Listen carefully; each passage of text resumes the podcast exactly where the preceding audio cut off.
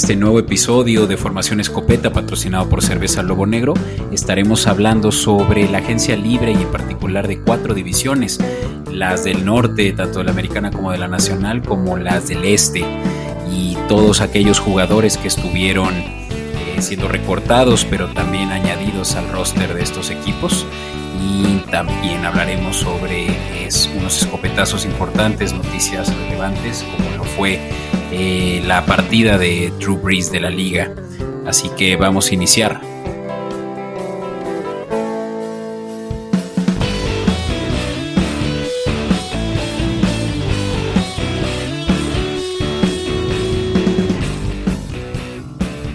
Feliz año nuevo a todos los escuchas de la NFL. El 17 de marzo de 2021, fecha de San Patricio, arranca el año nuevo de la liga que quiere decir que empiezan nuevos contratos y empieza todo el ciclo hermoso de la NFL y para platicarlo de él me acompaña como siempre Beto Orozco y yo soy Francisco Flores Meyer. Bienvenidos a este episodio. Sí, esta es Formación Escopeta. Gracias a todos por escucharnos y como lo pueden ver en el título de este episodio, hablaremos muy de cerca sobre todas esas contrataciones que se han llevado a cabo esta semana, ahora que ya empezó el año nuevo, con ello también el inicio de la agencia libre. Así es, Beto, pero primero creo que hay un escopetazo muy importante que decir y casi casi es una ronda de siete disparos al aire en agradecimiento. Va, pues. Sí, vaya que estamos hablando de algo trascendental en la historia de la NFL, Fran, y pues te cedo la palabra para que rindamos homenaje. Sí, se fue un gran coreback, uno de los corebacks que a mí más me ha gustado ver en la liga, Drew Brees, este, anunció su retiro el lunes 15 de marzo. Este, ya se veía venir, o sea, los últimos años la fuerza de su brazo había ido a la baja. Este, se había perdido los últimos dos años varios partidos por temas de lesiones.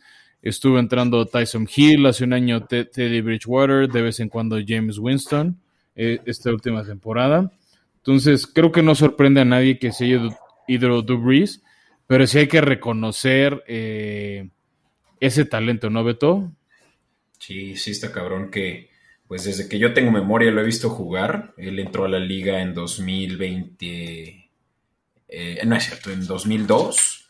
Eso es hace 20 años y, pues sí, es, es, eh, es histórico ver pues eh, que se vaya uno de los grandes. Si no fuera por Brady, podríamos estar diciendo que eh, el GOAT, ¿no? Yo creo que sí le hace pelea a la conversación entre Joe Montana y Breeze. Yo, yo creo que le faltaron campeonatos, o sea, nada más para recapitular un poco, él empezó con buena proyección en Chargers, cuando eran los San Diego Chargers. Tuvo tres años buenos, eh, el cuarto regular y en su quinto año se lesiona el hombro y tiene un año pésimo, pésimo San Diego y deciden cortarlo. Y es este y es el año que los Chargers seleccionan con su primer pick a Eli Manning que no se quiere ir con ellos, entonces los Giants agarran a Philip Rivers e intercambian picks. Intercambian a los jugadores porque Eli dijo que me seleccione San Diego yo no me voy y Philip Rivers dijo si me selecciona Giants, hagamos trueque y yo sí me voy. Y bueno, ya sabemos cómo acabó esa historia. De hecho, pues, el mismo Rivers ya se jubiló hace un par de semanas antes. Y Drew Brees tuvo para elegir y muchos equipos no lo querían. Entre su baja estatura para ser coreback, o se mide un 80, y la lesión en su hombro derecho, que era con el que lanzaba, muchos equipos no lo quisieron. Miami por ahí medio lo pensó que fuera el sustituto de Dan Marino y no se animaron.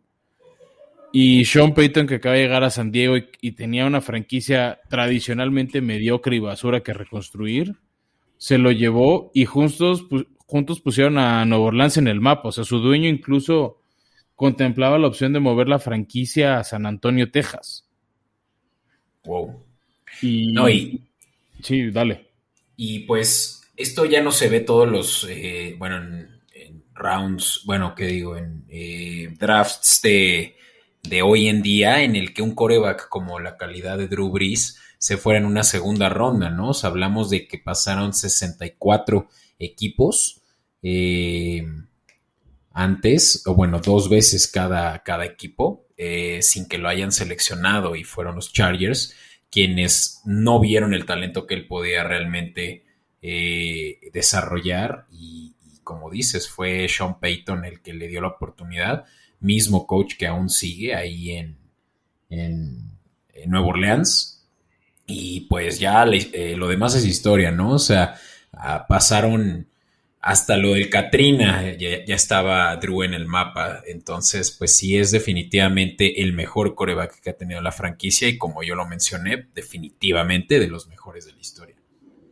Sí, no, a ver, Drew Brees redefinió la historia de éxito de Nueva Orleans y tan así lo sabía la franquicia que por eso apostaron estos últimos años para volver a repetir el campeonato y tuvieron varias eliminaciones muy amargas para ellos este, yo creo que la más dura fue para el Super Bowl 53, cuando perdieron la final de conferencia en su estadio contra los Rams con esa decisión polémica de, este, de los árbitros de no marcar esa interferencia de pase de los Rams y después, bueno, el gol de campo fallado por Nueva Orleans y, el gol de campo que sí conectó de manera exitosa Sullerline para los Rams en ese momento. Sí. No, pues, pero... No, uno que se va a la historia con varios eh, récords, pero yo creo que el más trascendental y que lo van a romper eventualmente, pero que él se vaya eh, después de haberlo roto en las 71 mil yardas, justamente son las yardas completas en una carrera, que lo cerró en 80 mil 358. Eh, atrasito de él está Tom Brady. Eh, pero pues sí, el hecho de que se haya retirado con ese título, pues sí habla de justamente la calidad de, de, coreback que fue. No, y aparte mucho de estos récords, de estos logros hechos por él, fueron ya llegando a Nueva Orleans. No es que no tuviera logros ni tuviera números importantes en los Chargers, pero realmente mucho del éxito son estos 15 años con, con Nueva Orleans, ¿no? Y, y insisto, o sea, para mí él redefinió la historia de esta franquicia. Sí. Y como este, dices, yo creo que lo que no, lo, no le permite realmente llegar a ese nivel de, eh, de legado fue la cantidad de Super Bowls que, que, a los que llegó y a los que ganó, que se quedó en uno. Sí, o sea, al menos puede presumir match invicto en Super Bowls, ya, o sea, un récord que no puede presumir Russell Wilson, que no puede presumir Patrick Mahomes, que podrían tal vez superar la cantidad de Lombardis que tiene Breeze, ¿no? Pero cerrando el tema de récords que decías, tiene el de, el de yardas por pase en 80.300. Tiene pases completados, que ese creo que va a ser más difícil que le superen, que es de 7.142 pases completos. Por ahí posible el de porcentaje de completos de, de por vida en 67%, casi 68%. Y el récord que perdió contra Tom Brady, que nada más se va a ir alejando de él, es el de pases de touchdown. Está en segundo lugar con 571. Ya fue rebasado por Brady y pues, Brady que renovó esta semana por dos años más con Tampa Bay, pues entre más pases de touchdown lanza en temporada regular, más crece ese récord, el, el, señor Brady, ¿no? Que sería el único que con el que no se va Drew este, de retiro o cuando se retira no tiene ese récord en su momento, pero sin duda va a encabezar la, lista de Salón de la Fama en 2026. Sin duda. Y pues sí, eso es eh, yo creo que lo, de lo que queríamos hablar, Fran. No sé si tienes algo más eh, bajo la manga de lo cual quisiéramos abordar o, o, ahora sí, ya después de rendir homenaje a uno de los grandes podemos pasar a, a lo que nos compete el día de hoy. Yo creo que Beto hay que ir a la cobertura porque realmente los escopetazos esta semana se fusionan con la agencia libre. Entonces yo, yo digo que vayamos a esta cobertura especial de, de estos primeros días de agencia libre. Va. In tight coverage. Pues así es, Fran. Eh, la agencia libre, la agencia libre empezó ¿Cuándo fue el banderazo? Porque obviamente estuvimos eh, escuchando noticias, hablamos la semana pasada de lo de Dak Prescott, eh, ya tiene rato lo de Sam Bradford, o sea, ya han habido movimientos en la liga, pero ¿cuál fue el banderazo para que ya los equipos se pusieran a hablar por teléfono y los general managers hicieran esta, eh, pues sí, reestructuración de sus equipos. Mira, este, para explicárselo a todos nuestros escuchas, el año oficial de la liga empieza hoy, este, el tercer miércoles de marzo. entonces, cualquier contrato que expira en la temporada 2020 oficialmente expira, expiró, allí, expiró el 16 de marzo, para que el 17 con el año nuevo de la liga se firmen nuevos contratos, es cuando se pagan algunos bonos de si están en el roster. Eh, cuando no tienen dinero garantizado, pues se puede cortar la relación del contrato, un jugador pedir salir del contrato sin que se deba más a la gente, ¿no? Entonces, eh, por antes lo que pasaba, y hay muchas anécdotas chistosas de entrenadores y demás, que no podían interferir con ningún jugador. O sea, si un equipo te cortaba o tú pedías ser agente libre y eras cotizado, pues te esperabas a justo el año nuevo de la liga para tener contrato. ¿Y qué pasaba en algunos casos? Los coaches iban a la medianoche a la puerta del jugador con el contrato en mano para firmar al jugador y que no se les fuera, que no recibieran llamadas de nadie más. Entonces, cuando había una agente libre que realmente querían, se, paraban en la puerta de su casa y no lo dejaban ir. ¿No? O cuando había un entrenador que se cambiaba de equipo, este, no sé, ahorita pensando en Robert Sala, que quería alguien de San Francisco, iba a San Francisco, bueno, también no había COVID, ¿no? Pero iba, se plantaba en la casa de tal jugador y se lo llevaba a los Jets, ¿no? Decía, aquí está el contrato, aquí está el salario. Este. Y ahora debe ser difícil ¿no? ¿no? únicamente por COVID, pero por las implicaciones que tiene ya el mundo digital, ¿no? Que todo se puede filtrar muy rápido. Eh, los agentes, obviamente, todos los equipos manejan esto con agentes, bueno, casi todos. Eh, y, obvio, es, es como una, eh, ¿cómo se llama? Un auction eh, pero obviamente no es presencial, ¿sabes? Para todos, simplemente un jugador pone un precio, o más bien lo tiene en mente, y recibe ofertas. Y a ver cuál le late.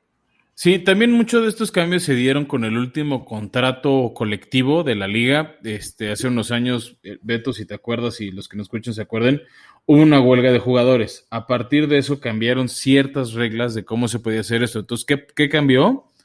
en la medida de lo posible, los equipos, bueno, los equipos, y eso lo explicado la semana pasada, tienen que estar dentro del cap salarial. Este año, para este temporada 2021, es de 182.5 millones.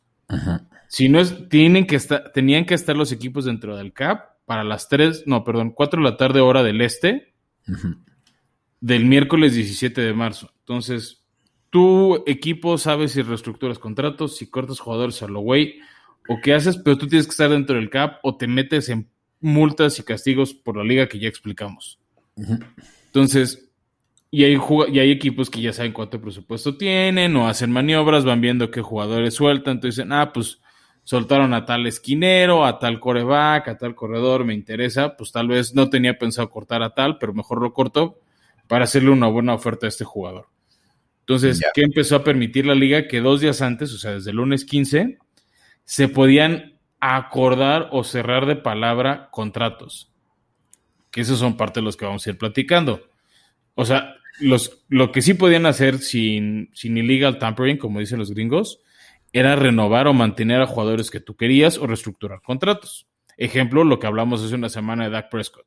Dak Prescott tenía el contrato franquicia con Dallas, lo único que buscaron fue una extensión. Las extensiones, dependiendo de los jugadores, se pueden dar en cualquier momento, pero muchas importantes se dan antes de agencia libre para que los equipos sepan con qué presupuesto van a estar operando en la agencia libre y qué posiciones tienen que cubrir. Hubo otros equipos creativos, este, como Kansas City, que le dieron el contrato de 10 años y 500 millones a Patrick Mahomes a la mitad del verano. Eso es poco común, pero que no nos sorprenda Beto verlo. Ya. Oye, y pues ahora sí, eh, obviamente no todos los jugadores entran en este, por decir, fantasy draft, que me imagino que algunos eh, ya piensan que es así como funciona, pero no, solo los jugadores que están disponibles porque se les haya terminado su contrato son los que entran en esto del free agency, eh, o a menos de que haya trades de por medio, que eso pues no, no, no es similar a lo que estaremos hablando, hay casos, pero ¿Qué te parece si hablamos sobre los top, los jugadores que estaban disponibles y ya sea que se quedaron con sus equipos o que se movieron y podemos ir hablando sobre jugadores en particular y después si quieres nos movemos a, a equipos? Pues yo creo que vamos a ir un poco de la mano, Beto. Yo pensaba arrancar con uno de tus equipos favoritos, bueno, uno de los dos principales. A ver. Que lo dijimos desde la semana pasada, tenían una, un presupuesto bastante alto para contratar. O sea, hicieron algo atípico en los últimos 20, 21 años y fue gastar. O sea, en los, en los primeros dos días apalabraron casi 150 millones de dólares, mm. que fue más de lo que gastaron en sus 20 años de dinastía con Brady.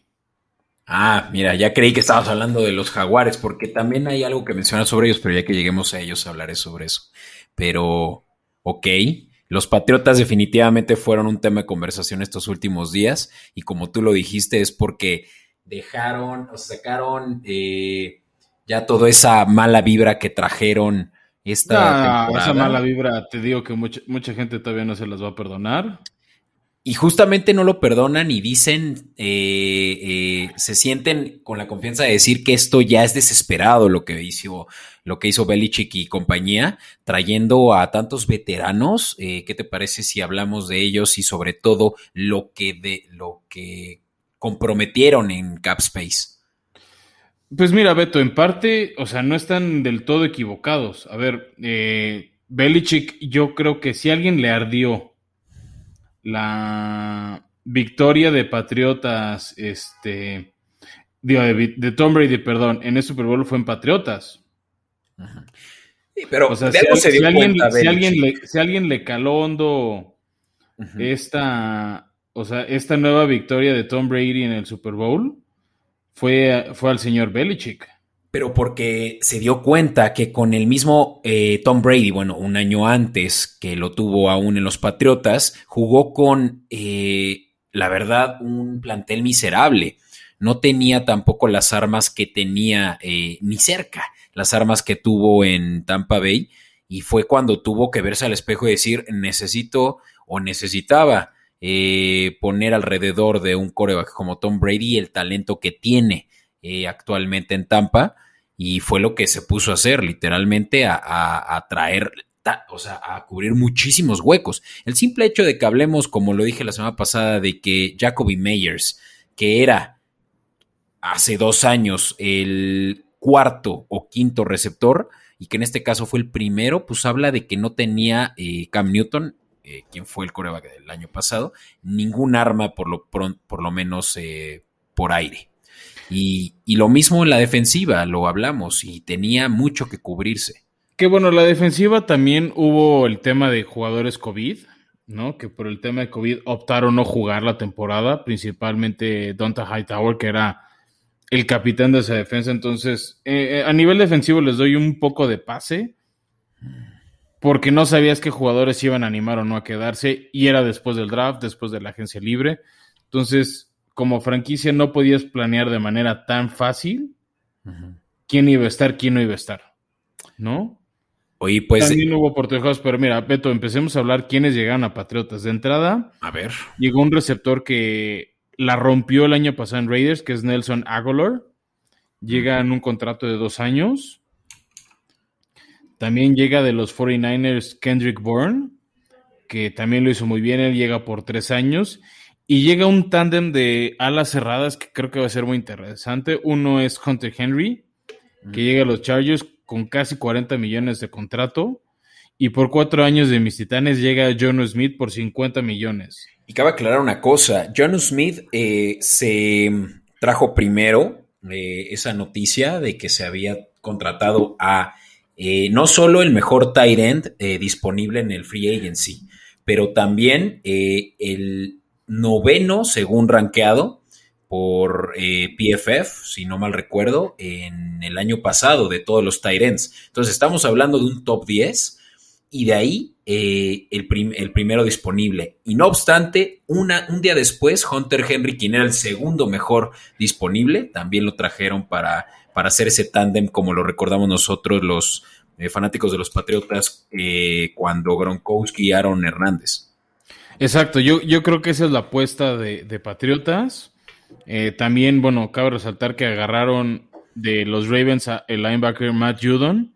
Por ahí agarraron un par de tackles defensivos, defensive ends, este, un esquinero. Bueno, volvieron a firmar un esquinero. Algo de línea ofensiva, este. Sí, porque, perdieron a, su guardia ofensivo Joe Tooney, que creo que era uno de los mejores de la liga. Este, y a David Andrews, eh, su centro y capitán. Sí, este también lo, bueno, lo tuvieron que dejar ir. También cortaron a un jugador histórico para ellos que era Jason McCourty y su esquinero y dejaron ir a los corredores Rex Burkhead y James White, que a ver si en uno de esos no los refirman. ¿No? Este, o sea, que te hayan cortado no quiere decir que ya de plano se fueron. Hay veces que no reciben o no los aprecia ningún equipo y deciden regresar a, a donde estaban, en, en varios casos por menos dinero. Para mí el otro cambio o la firma importante de Patriotas que es donde me, hago cuestionar si han hecho bien las cosas, es regresa Cam Newton un año más por unos 15 millones de dólares aproximadamente, este, más incentivos. Y para mí ese es el gran problema. Si agarraste un buen receptor en Aguilar, en Burn, tienes a Hunter Henry, a Jonas Smith, pero ¿quién rayos les va a lanzar el balón, Beto? ¿Cam Newton?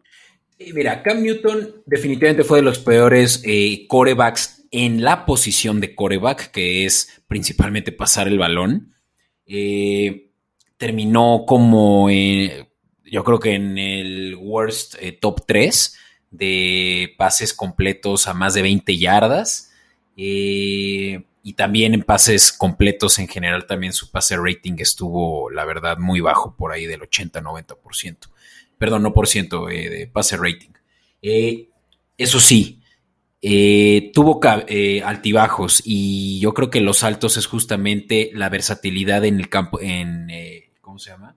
en las yardas terrestres, ¿no? Y touchdowns en más de dos, creo que es, hizo 12 o 15 touchdowns por tierra. Eso fue obviamente uno de los récords que se llevó la temporada pasada, más touchdowns por tierra por, por un coreback. Entonces, Obviamente. Pero, es el mismo tema que Lamar. Tú quieres tu coreback para lanzar y cuando lo necesites que pueda correr, que pueda escapar y te crees jugadas explosivas. Pero su función número uno no es correr, es lanzar. Pero ahí te va cuáles eran las otras opciones. Jared Stirama, quien tienen en, eh, ¿cómo se llama? Eh, como segundo coreback en su depth chart. Y de ahí en adelante las opciones en free agency era Andy Dalton, era Tyra Taylor, era Fitzpatrick. Seamos sinceros. Magic. A ver, yo creo que donde se equivocó Patriotas es no tienen una mala posición en el draft para ir por Mark Jones. Agarra Fitzmagic para que ya complete el póker de la división este de la americana. Sí, ya jugó en Jets, ya jugó en Bills, ya jugó en Miami, le faltaba Patriotas. Este, y agarra tu coreback del futuro. Yo creo que sí, efectivamente, como Matt Jones, Matt Jones, coreback del futuro, por favor. Bueno, ese es el que yo veo potencial que caiga en el draft para ellos. Ya después haremos nuestro episodio de draft. Pero bueno, el punto es, este, yo creo que era el momento del cambio generacional. El año pasado que se va Brady, no tenías una buena posición de draft. Este año estabas en una mejor posición, tal vez algún trueque por ahí. Y agárrate un quarterback de experiencia que sabe ir formando el talento nuevo como es Fitzpatrick y empiezas a preparar realmente tu sucesión de, patriotas. ¿Cuál es la ventaja para cierto coreback? Tú no querías ser el coreback después de Brady. No, o sea, llegar y llenar esos zapatos está muy difícil. Ya, ya Cam Newton fracasó, pues tú ya puedes ser el güey que llega después de Cam Newton. Mira, siempre es mejor el segundo año de un coreback en un nuevo equipo. Yo creo que en Cam Newton vieron que tiene buenos principios, que les gusta la manera en la que trabaja y que se va a preparar mejor ya teniendo un año completo de entrenamiento, lo que no sucedió eh, el año pasado. Y, yo creo que vamos a ver una mejor versión de Cam Newton también teniendo a quién pasarle. Y, sí creo que por lo menos va a ser eh, un experimento diferente al del año pasado que sí fue fallido, para eventualmente hacer ya una sucesión y aceptémoslo, le están pagando un, contrato de un coreback eh, de banca. Esos 15 millones que mencionas ni siquiera son garantizados, creo que lo garantizado son 9. Eh, no le están pagando eso ni a, ni a Fitzpatrick. Entonces, yo creo que fue eh, costo de beneficio, sí, a favor de Patriotas y para que Cam Newton por lo menos pueda seguir siendo disruptivo. Pues sí, veamos qué pasa, Beto, pero avancemos con otros equipos, si no la gente cree que somos patriotacéntricos y no lo somos. Pues mira, tú, tú me echaste al ruedo con mi equipo, pero órale. Era, era motivarte esta conversación, Beto, pero mira, hablemos del campeón del este de la Nacional, el Washington Football Team, que también era otro de los equipos con un buen presupuesto. Este, y creo que se van, a, se van a convertir en el equipo favorito de nuestro amigo Quintero, porque precisamente ellos sí se llevaron a Fitzmagic, decidieron darle las gracias a Alex Smith, este, que bueno, yo creo que con las lesiones y demás medio era esperable que se fuera el señor Smith. También otra baja sensible para ellos fue el esquinero Ronald Darby, que se fue a los Broncos. Este, y, bueno, se trajeron a Fitzpatrick. Yo creo que van a buscar un coreback novato o van a seguir, porque a Dwayne Haskins ya lo cepillaron. Este. ¿Cómo? ¿A, Haskins? Sí, ah, Haskins ya está. Ah, Dwayne Haskins. Sí, no estaba pensando en Heineke, no. Ah, no, no, Heineke está ahí. Entonces no sé si el tándem es Heineke y Fitzpatrick o van a buscar algo en el draft. Puede ser. Este, me gusta el combo, está interesante. Oye, la dupla de receptores que ahora tienen. Sí, es, es lo que te decía. También agarraron a Curtis Samuel de Carolina, que ya lo conoció un poco Ron Rivera. Entonces, y no solo Ron Rivera, también eh, Terry McLaurin, quien va a ser su eh, partner in crime, jugaron juntos en Alabama. Esa, ese tándem va a estar impresionante.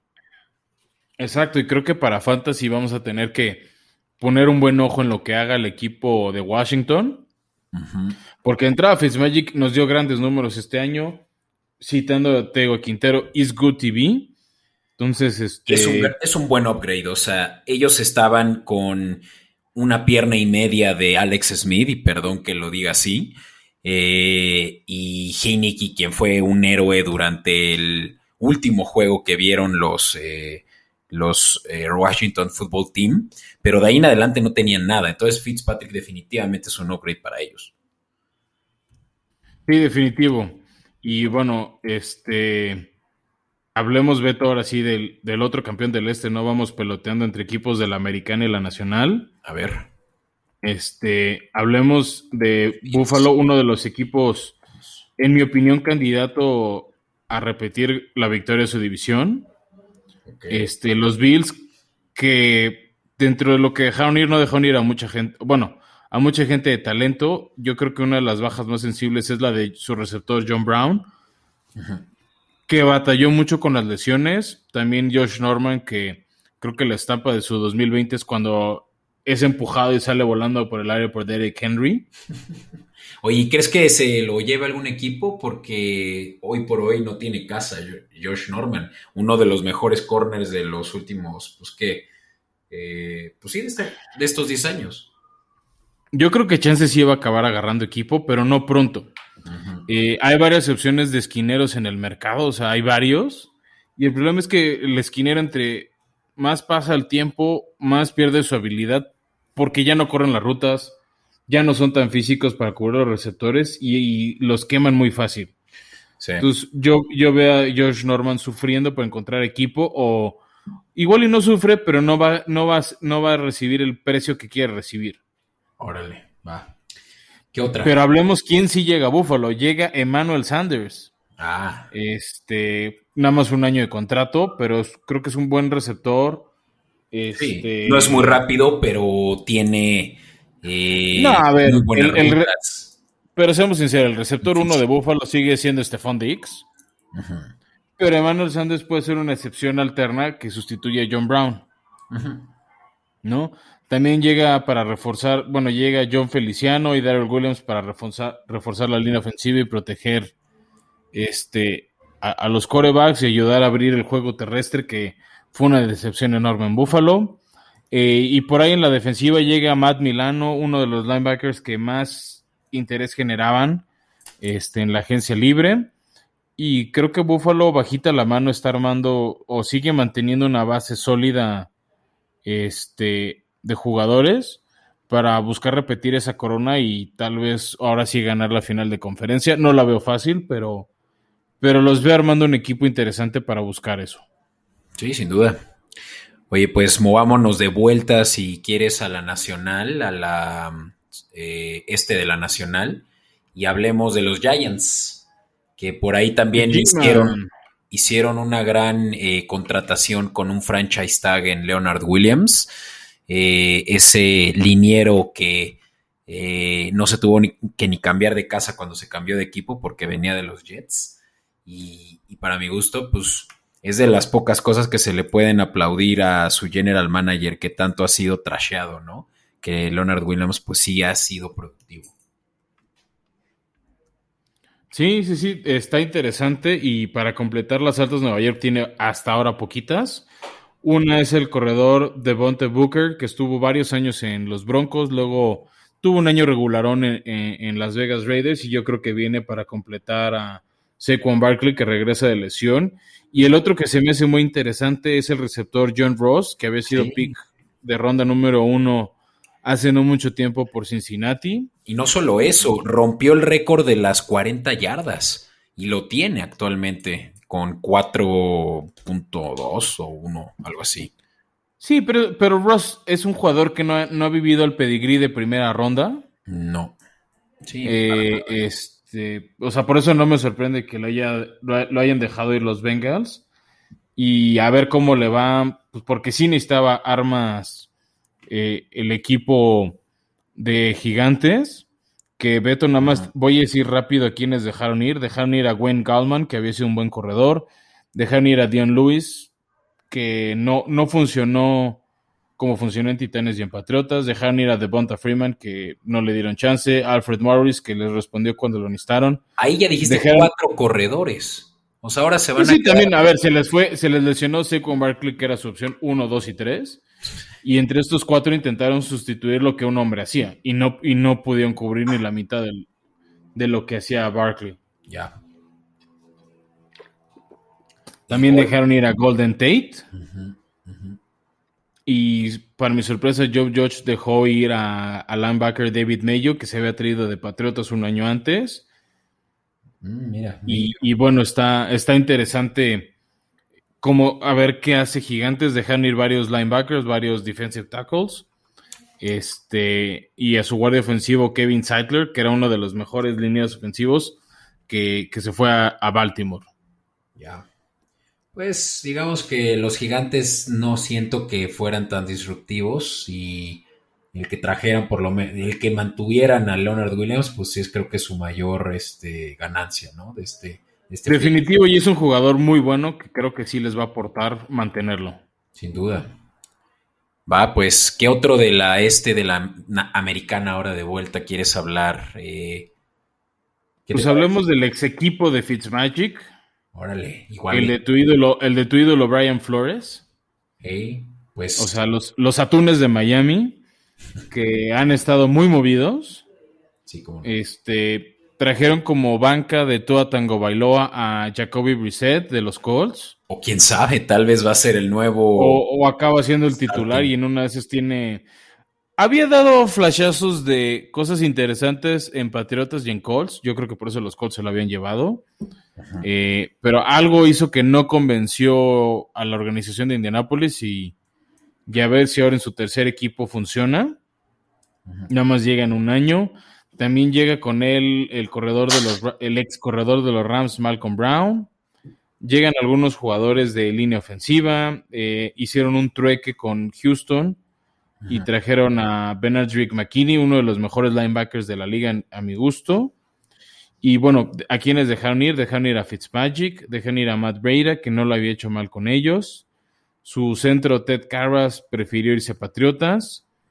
Eh, dejaron ir a Cal Binoy, que creo que fue una gran decepción en Miami.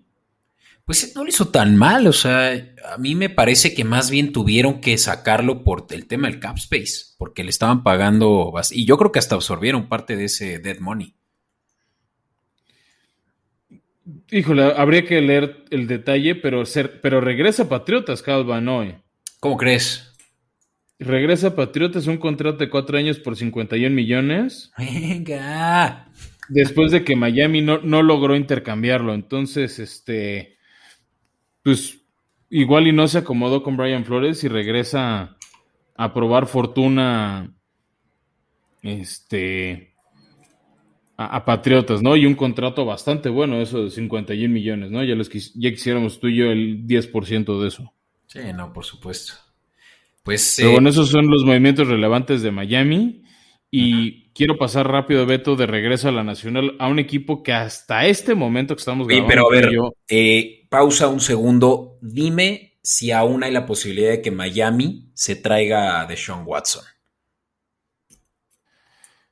Pues de que existe la posibilidad, existe. Mientras haya, mientras no llegue el draft, Beto, yo creo que sí existe esa posibilidad, porque Miami tiene dos picks muy altos en la primera ronda. O sea, en el draft sabremos cuál es el destino final de Watson, definitivamente. Sí. Ok. Pero hablando de destinos extraños, Beto, yo te quiero hablar de un equipo que lleva cero altas, que son las Águilas de Filadelfia, que lo único que tienen son bajas y tienen varias sensibles. Ya habíamos hablado de, de Carson Wentz. También dejaron ir a su corredor Corey Clement, dejaron ir a Deshaun Watson, dejaron ir a Alson Jeffries, dejaron ir a varios linebackers, a sus esquineros, a su safety Jalen Mills a Patriotas. Este, entonces, para mí está muy interesante ver ese plan de reconstrucción de Filadelfia ahora que tiene nuevo entrenador en jefe. Deja- ya se, bueno, ya habíamos avisado, ¿no? Que se iba Doug Peterson, se fue Wentz, este, parece que inicia la era de Jalen Hurst y nada más están él y Ertz y a ver quién más, ¿no? En, en- en Filadelfia, que tuvo un año horrible y yo creo que el año 2021 será un año de reconstrucción para Filadelfia. Sí, obvio. Pues creo que lo, lo que va a depender mucho es la contratación de su coach, que lo traen de los... Eh, sí, son los Chargers, no mal recuerdo.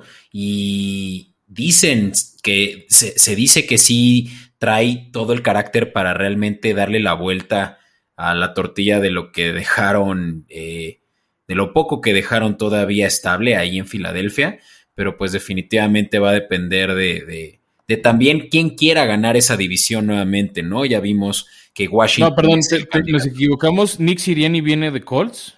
Ah, Colts. Sí, sí, sí. Viene a trabajar con Frank Reich y medio conoce Filadelfia.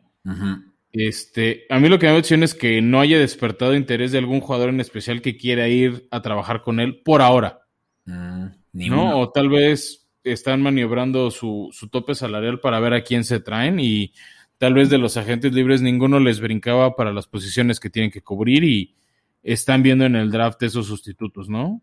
No, sí, también van a tener que hacer muchas adecuaciones porque se les fueron muchos receptores. O sea, ellos tenían a Deshaun Jackson como wide receiver one y Ashton Jeffrey como dos. Así que seguramente van a ir en primera ronda por un receptor, habiendo muy buenas opciones en este draft para, para seleccionar ya eh, esos sustitutos. Sí, la verdad es que no me sorprende mucho. O sea, el este año el mercado de wide receivers está muy alto para todos lados, porque justo es una.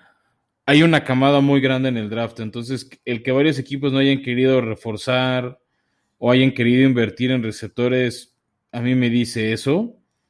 Este, Y además, bueno, Filadelfia tenía un déficit de cap de menos 27 millones. Entonces, obviamente tenían que cortar a muchos jugadores. Ya. Oye, pues hablando sobre el último equipo de la mm, eh, este de la americana están los Jets y hicieron yo creo que una contratación muy agresiva y quiero saber tu opinión porque viene de tu equipo, Corey Davis por 37.5 millones por tres años. Ese sí va a ser una baja sensible para Titanes y bueno, sensible a medias porque eh, este último año sí lo había hecho bien, pero solo este último año, o sea, se quedó a un pase completo que se le cayó de las manos contra Tejanos de tener mil yardas esta temporada.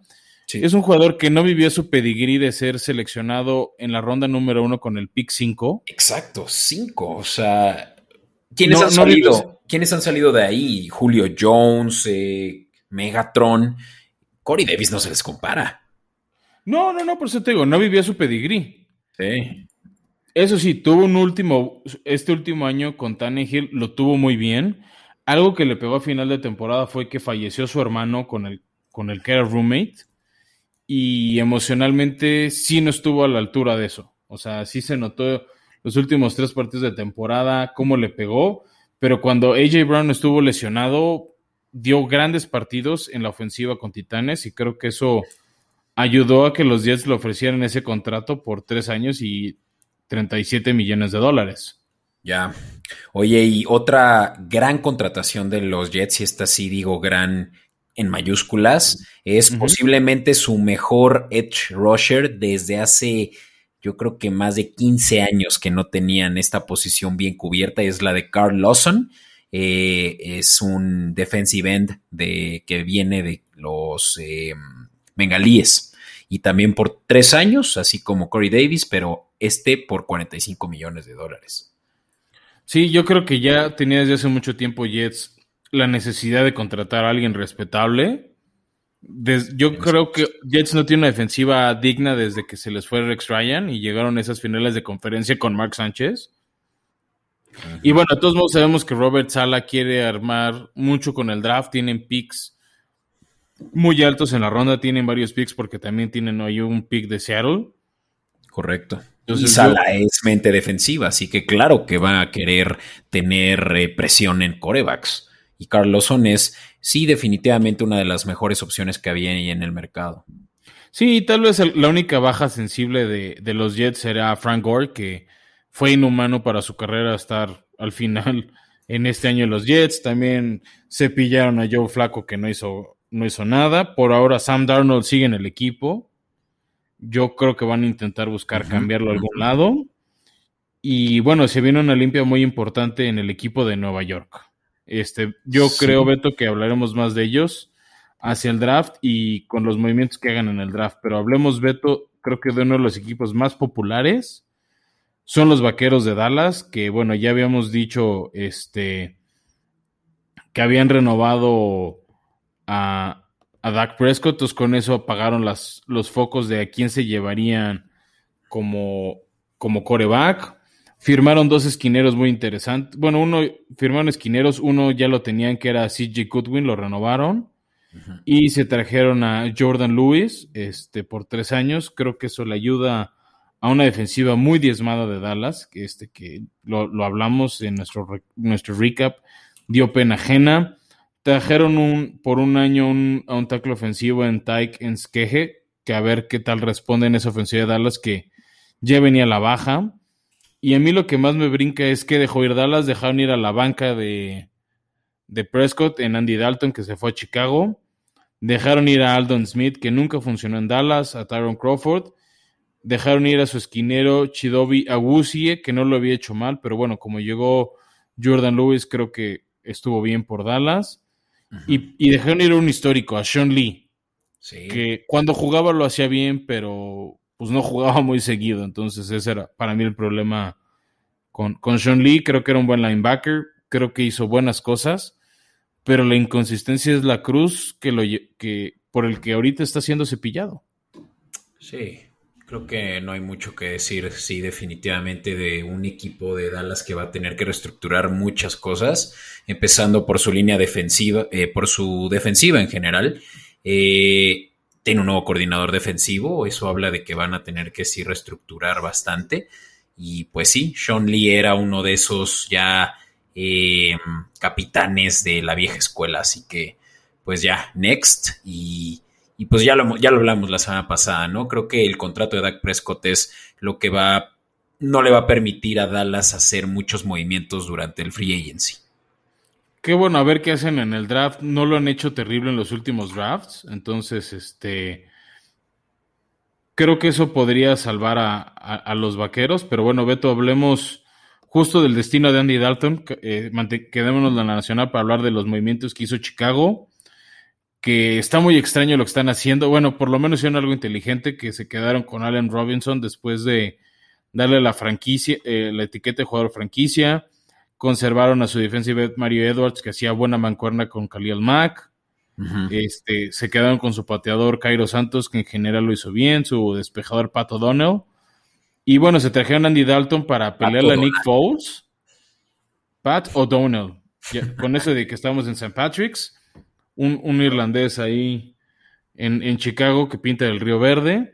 Oye, y deteniéndome nada más tantito, sé que el tiempo nos podrá comer, pero eh, Andy Dalton, neta, o sea, se, se están eh, se están conformando con agarrar a Andy Dalton en lugar de eso que se pintaba que sí se podía lograr contraerse a eh, Russell Wilson. Russell Wilson intentaron traerlo y los batearon feamente. Ofrecieron tres picks de primera ronda, uno de segunda ronda, uno de tercera ronda y a un jugador y Seattle no quiso dejarlo ir. ¿Qué jugador? yo al menos no, eso sí no supe. Ah. Ahorita te intento localizar a ver si ya, ya filtraron. La última vez que leí la nota eh, que la dio Pro Football Focus, no habían dicho por quién. Ya. Este, Podría haber sido Khalil Mack. Yo lo tomaba. bueno, no, no es cierto. Estamos hablando de. Hablamos de noticias reales. Sí, no, no. Pero bueno, wow. O sea, Andy Dalton es su opción para el 2022, para el 2021. No manches, o sea, yo me quedaba con Mitch Trubitsky. Que también ya dejaron ir. De hecho, sí, dejaron ir. Así como también a Cornel aquí, aquí, tengo la noticia oficial. Chicago ofreció tres primeras rondas, una tercera y dos titulares no, no, no oficiales, no, no dijeron cuáles titulares, por Russell Wilson y rechazó, Seattle declinó la oferta. No, pues entonces, no, no están abiertos a nada, seguramente. Yo creo que no y, y harían... Haría, o sea, no hizo, no hizo mal Chicago en buscarlo. Ya. Sí, pero bueno. Ok.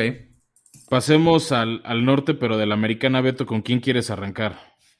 Pues que sean los Steelers. Los Steelers, ese equipo que bueno, la primera noticia que dieron es este decidieron quedarse con eh, el señor Big Ben, un año más. Un error grave, en, mi opinión. Yo creo que ya lo hubiera cepillado, pero también no tienen una banca razonable ahí, entonces, pues, pues creo que no había mucho donde escoger. Eh, decidieron quedarse con Ray Ray McLeod, que había hecho cosas buenas en equipos especiales y como tercer receptor. Este, mantuvieron a Zach Banner en su línea ofensiva y y pues ya realmente lo, rudo en Pittsburgh es quién se ha ido. Se fue James Corner, que nunca pudo cubrir el hueco de Le'Veon Bell. Juju Smith-Schuster dijo que se iba de Pittsburgh y ahorita es un jugador libre. Se retiró Vance McDonald, que no lo había hecho mal. Se retiró Marquise Pouncey, que creo que ese, ese centro sí les va a doler. Sí, igual que Alejandro Villanueva, que no se retiró, pero también está saliendo por la puerta y y que hay también de eh, Bob Dupree que se fue a Bob Dupree que se fue a Titanes. Este, ese va a estar interesante porque creo que hacía una buena pareja con TJ Watt. Creo que los números de TJ Watt que lo candidatearon a defensivo del año en una parte, no al 100 porque se lesionó del tendón. Dupree en la semana 12, este, buenos números de, de Watt eran por el tándem que hacían juntos pues tú decías que Dupri lo hizo mejor que Watt, así que estamos hablando de que te escucharon tus eh, titanes del Olimpo. Eso es lo que yo creo, Beto. Eh, y pues para Dupri va a ser un año de probarse y también para Watt, ¿no? O sea, probar de qué son capaces solos, este, no a ver qué tanto era el esquema defensivo de Pittsburgh, que históricamente ha sido muy bueno. También se fue Avery Williamson y su esquinero Mike Hilton entonces Pittsburgh tuvo varias bajas, no tenían tantas broncas del tope salarial, pero Pittsburgh es un equipo que históricamente no contrata mucho en agencia libre, retiene el talento que les interesa y más bien dejan ir, este, dejaron ir talento porque no querían pagar o problemático, problemático como el caso de Juju Smith-Schuster. Sí, no. Y bueno, ya vimos que la historia no cuenta para nada porque los Patriotas también eran de esos que eran muy conservadores, pero ve cómo le dieron la vuelta a la tortilla este año. Yo creo que Pittsburgh va a tener que tocar ahora sí ya fondo este año para realmente cambiar la manera en la que dirigen a su equipo y, que el personal pues realmente se, está, se les está fugando. O sea, lo de Juju no pudo haber, eh, no pudo haber salido peor. Eh, y yo creo que no lo han contratado por lo mismo, porque él tampoco está, creo que, siendo muy accesible, ¿no? Está pidiendo mucho dinero. Eh, está como el mejor receptor ahorita disponible, hablando de lo que ya platicábamos, de que Allen Robinson sí firmó de vuelta con Chicago, ¿no? Pero, pues sí, problemas de ese lado de la norte de la americana. Pues sí, este, y quedémonos en la americana con el equipo que ha estado peleando el liderato de manera constante con Pittsburgh, que es Baltimore, que en general se han dedicado a, a, firmar jugadores para que no se les fueran, como Derek Wolf, como Justin Ellis, este, hicieron un trueque con Jaguares y trajeron al tight Josh Oliver, pero para mí lo interesante es el talento que se está yendo de, de los Ravens, eh, se va a la banca de Lamar, que es Robert Griffin III. Se les fue Mark Ingram después de varios años muy buenos este, en Baltimore. Se va Tejanos, que bueno, de todos modos ya habíamos hablado, ¿no? Que, que entre que Gus Edwards, por ejemplo, era un buen corredor sustituto. J.K. Dobbins también. Entonces creo que no van a extrañar tanto a Ingram. Habían traído a Des Bryant y ya lo dejaron ir. Dejaron ir a Willie Snead, que ese sí creo que les puede doler porque eran unas manos seguras. Eh, como receptor. Y, yo creo, y yo, y yo creo que las.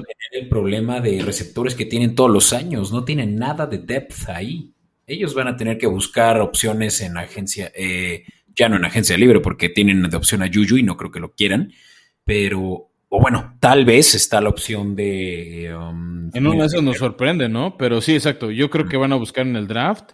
Y donde yo creo que más les duele son las bajas eh, en la defensiva.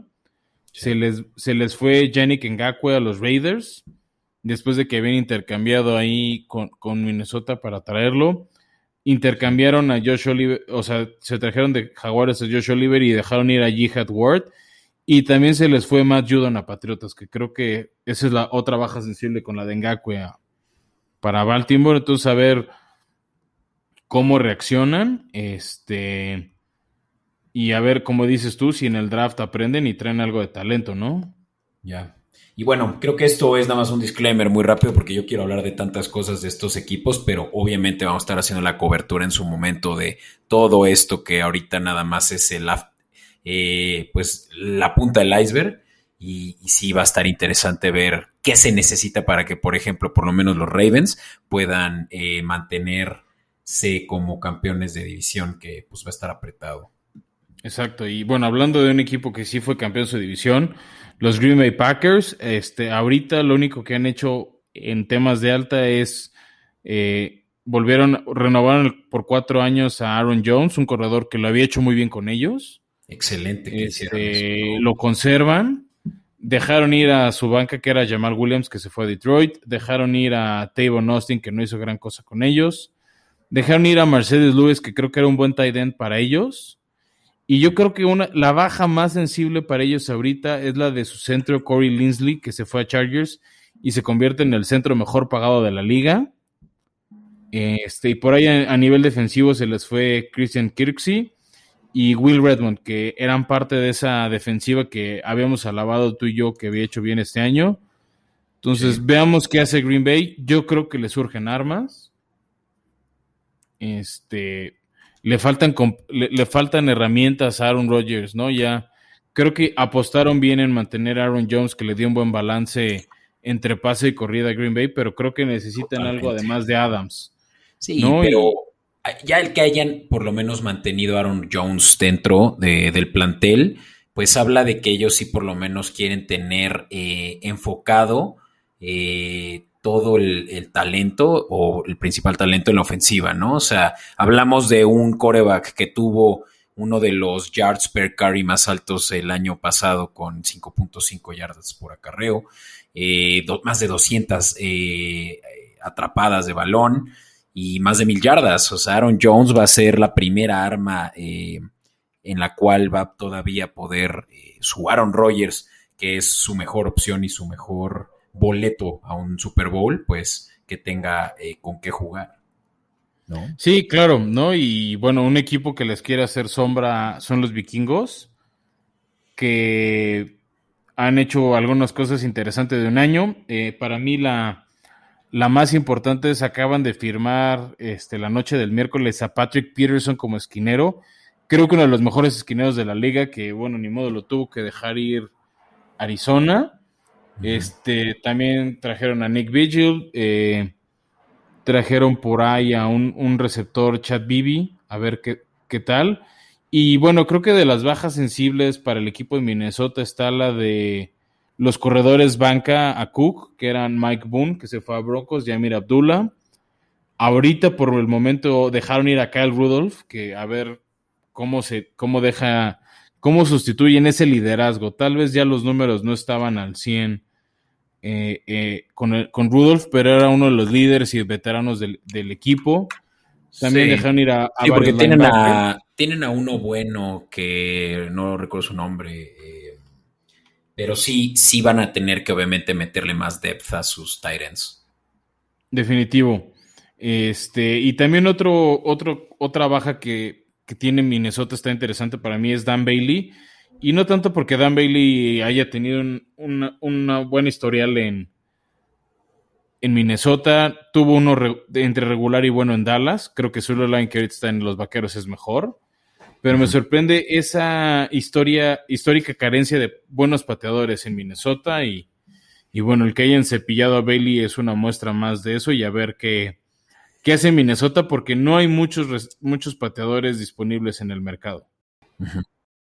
Este, bueno, y regresemos a la, a la nacional con uno de los, de la americana, perdón, con uno de los equipos sorpresas que este año que fue los Cleveland Browns, que nada más han refirmado jugadores como John Johnson, como Malcolm Smith, este, Rashard Higgins, que tal vez era uno de los receptores más interesantes libres. Este, sí era uno de sus agentes libres, pero lograron mantenerlo. Y tal vez de las bajas potencialmente sensibles para, para los Browns es el linebacker BJ Goodson, este, su esquinero Terrence Mitchell, que se fue eh, a.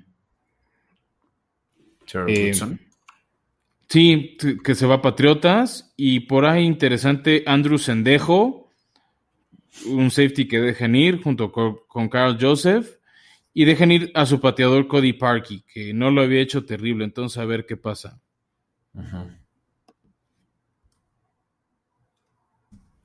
Entonces, pues veamos qué pasa con Cleveland. Creo que es de, creo que tiene una buena base sólida. Yo creía que iban a cortar a, a OBJ, por ahora se queda con Jarvis Landry y Higgins. Entonces creo que tres de los mejores receptores de la liga, o por lo menos el conjunto de receptores que mejor lo hacen, se quedan ahí. Sí, quién sabe qué vaya a pasar ahí, porque Odell Beckham ha hecho muchas alusiones a que sí se va a salir de los Browns. Y no creo que ni siquiera por eh, sus propios medios, pero sino que no lo van a querer realmente ya mantener. Que acaba de aclarar que él todavía tiene contrato vigente, pero pues eso no quiere decir que no se pueda salir. Pero sí eh, estará por verse en las próximas semanas. Seguramente va a ser un escopetazo la próxima semana sobre si se queda o se va. Definitivo, Beto. Y bueno, ya para cerrar, por ahora cerraremos con, los equipos del norte. Eh, los, los Cincinnati Bengals. Este. Que bueno, ya dijimos, ¿no? Dejaron ir a AJ Green, dejaron ir a John Ross. No sé quién rayos va a atrapar pases de Joe Burrow. Eh, yo creo que ellos están apostando también a agarrar talento en el draft. Tienen, un, tienen picks muy altos, entonces pues van a poder elegir rápido en el talento. Se trajeron a, dos esquineros, uno ya dijimos de Dallas, Chidobi Awusi, también trajeron a Mike Hilton. Este, trajeron un defensive end que es Trey Hendrickson, que es bastante bueno. Y bueno, han, cepillado mucha gente eh, de su defensiva. De hecho, dejaron ir a todos sus esquineros, dejaron ir a todos sus defensive tackles. Yo creo que la baja más dolorosa para ellos es la de su centro VJ Finney a Pittsburgh y la de Carl Lawson que ya habíamos platicado tú y yo hace rato. Sí. Sí, no, y ellos definitivamente tienen que hacer algo del lado de la línea ofensiva, porque pues ya vimos que Joe Burrow puede ser proclive a lesiones. Eh, no queremos ver algo similar como ya lo vimos con Wentz, eh, como lo vemos todos los años con Garapolo.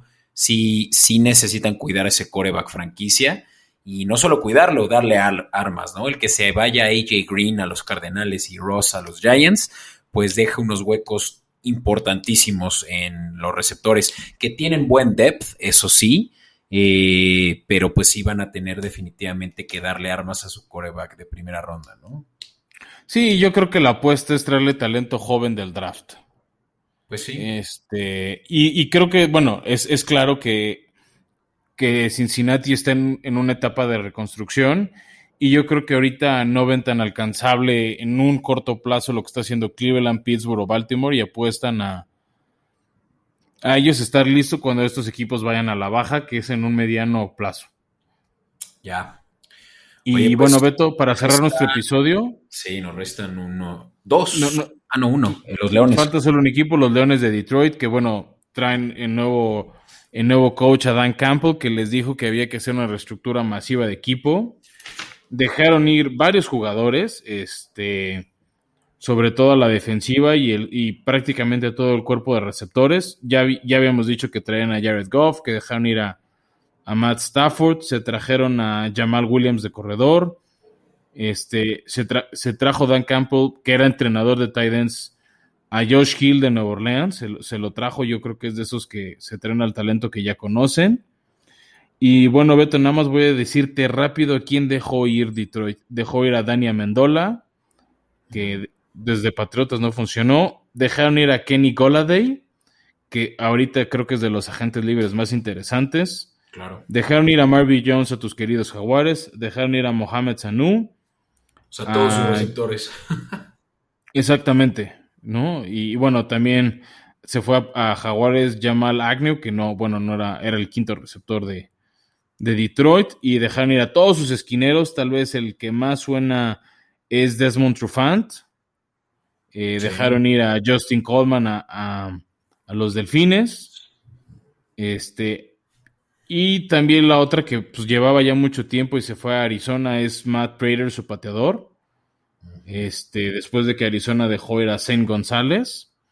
Entonces, pues sí, una reestructura masiva en, en, en, Detroit que tenía buen cap y yo creo que van a, bueno, van a apostar un poco por, por qué talento hay en, en el draft y yo creo que la apuesta de Detroit no es para el 2021 Exacto. chance de 2022 porque el contrato de Dan Campbell era de seis años. Entonces yo creo que, que ahorita no ven cómo competirle a, Green Bay y a Chicago y a Minnesota. Y la apuesta de ellos es tener un equipo fuerte para cuando se haya jubilado el señor Rodgers. Sin duda, te puedo desde ahorita garantizar que los Leones, hoy que empezó la liga y están ya por, por fin 0-0, ya están tanqueando. Sí, claro, te digo, o sea, hay, desde que sabes que tu coreback es Jared Goff, ya sabes que estás tanqueando. Sí, está cabrón.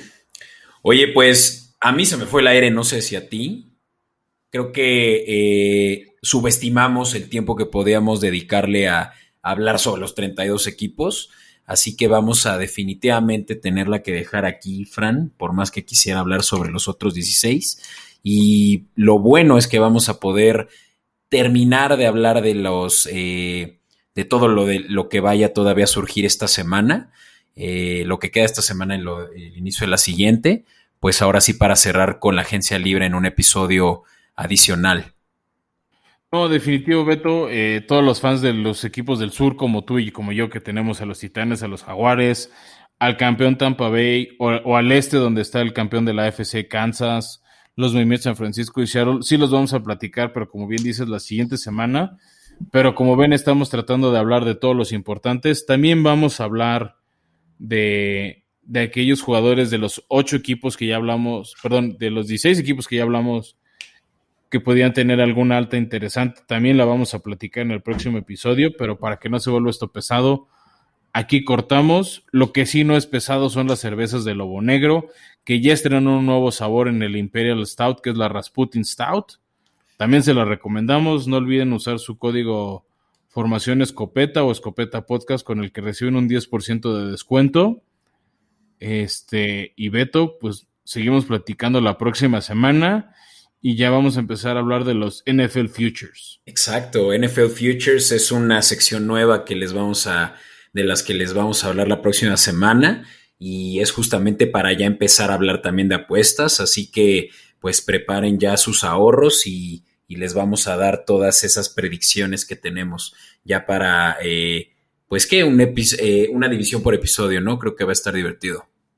Así es, Beto, y bueno, pues nada más como lo prometimos, vamos a seguir haciendo cosas muy interesantes en este off-season para mantenerlos actualizados con todo el contenido de la NFL de aquí a que haya partidos. Venga, pues estuvo bueno, Fran, buena información y pues seguiremos disfrutando de todo este movimiento que se está haciendo en la liga que parece terremoto. Sale pues Beto, hasta que hasta la próxima sacudida de este terremoto NFL. Bye. Bye.